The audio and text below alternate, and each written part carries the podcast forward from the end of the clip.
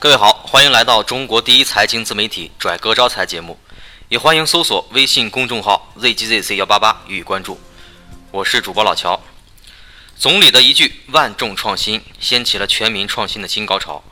我们前面有一期节目叫《中国制造仅授之以渔是不够的》，讲的是创新精神，要创新就要有持续改善的精神。今天这一期，我们来聊一聊创新思维。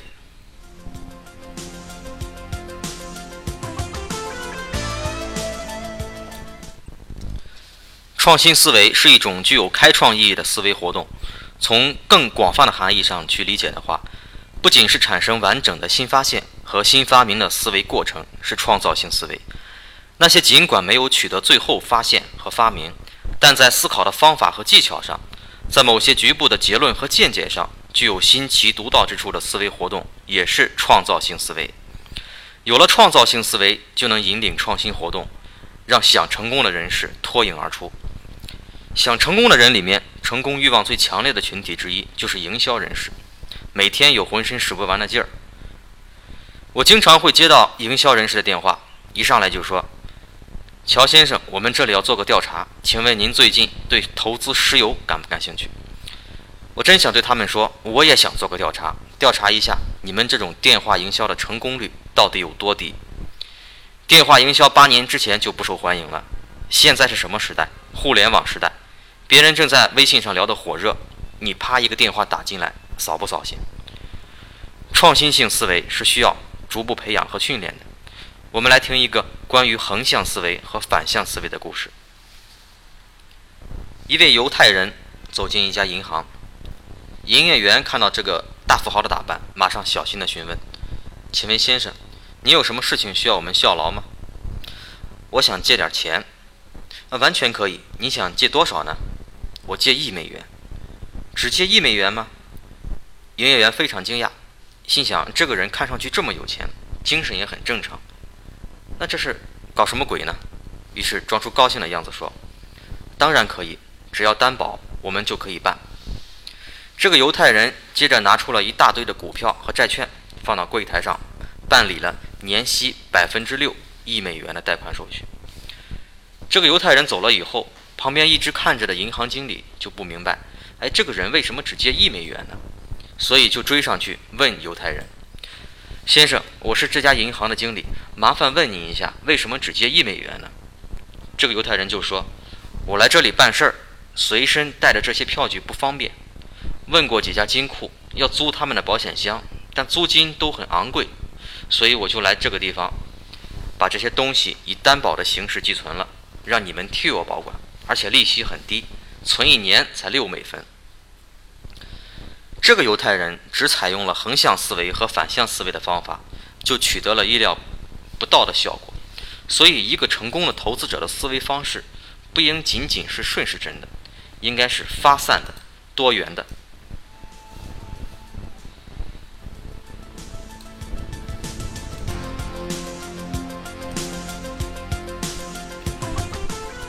再讲一个卡耐基的故事。有一天，卡耐基和妻子在商场里买东西，两个人各带着一千美元。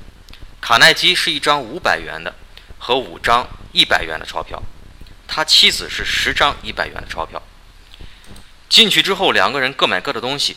过了半个小时，卡耐基把五张一百元的钞票都花掉了，还剩下一张五百元的。他妻子花掉了差不多八百元，只剩下两张一百元的。在这次购物过程中，卡耐基得出了这样一个结论：五张一百元钞票不等于一张五百元钞票。人们都有这样的心理：当自己花掉一张五百元钞票的时候，会感觉花掉了一大笔钱；当花掉一张一百元的钞票时，却没有这样的感觉。所以，想节约的话，购物时使用较大面额的钞票效果会好一些。事实上，这完全处于出于人们的心理感觉。这种矛盾从心理学上讲，属于高额与低额之间的差异。若干个低额事实上构成了高额，但心理感觉却不一样。利用这种心理特征，有个老板就赚钱了。这个老板在门口设了一个对银台，竖上一块牌子，写着：“尊敬的顾客，您的包里有小额钞票吗？”为了您在购买商品时方便，如果您没有小额钞票，欢迎您在此兑换。于是，很多顾客都在这里把大额的钞票换成了小额钞票，然后把大部分的小额钞票都花在了这家商店。小钱是商家盈利的法宝，而消费者却不怎么当回事儿。对于消费者，财富就这么悄悄地流失着；对于商家，财富就这么悄悄地积攒着。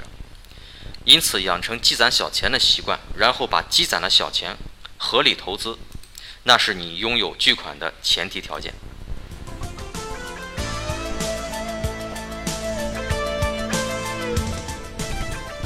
最后再说一个观点，就是发展懒人经济，因为这是一个懒人时代，人越来越懒，恨不得所有的事情都由别人给自己准备妥当。最早洗衣服用手，后来用洗衣机，再后来直接让洗衣店上门来取，连洗衣机都不用。因为洗衣机还得自己晾衣服，吃个饭都懒得自己做，甚至懒得出去买，直接叫外卖。出个门三层楼都得坐电梯，去趟超市都得开着车。所以说，作为一个现代经济的投资者，如果能紧紧盯住懒人的腰包，做懒人的买卖，就一定能赚钱。首先要积极寻找门路，多思考懒人的需求，想想懒人不愿干的事儿有哪些。从中寻找赚钱的机会。其次，方法要灵活，有时候不一定要开辟新的行业才能赚懒人的钱，而是改善一下服务质量就可以提高营业额。比如你开了家零售店，你可以摆几张椅子让懒懒人坐一坐，也可以给那些懒得看商品使用说明书的人做好讲解的服务，这些都是行之有效的方法。总之，天上不会掉馅儿饼，富有不是上天给予的。而是勤奋加创造性思维的结果。在寻求财富的路上，我们一定要养成创新思维的习惯，掌握创新思维的方法，打破常规的投资思维模式，突破常规的生活，才可以在平凡的财路实现自己富人的梦想。感谢收听今天的拽哥招财，更多互动欢迎关注微信公众号 zgzc 幺八八，我们下期再见。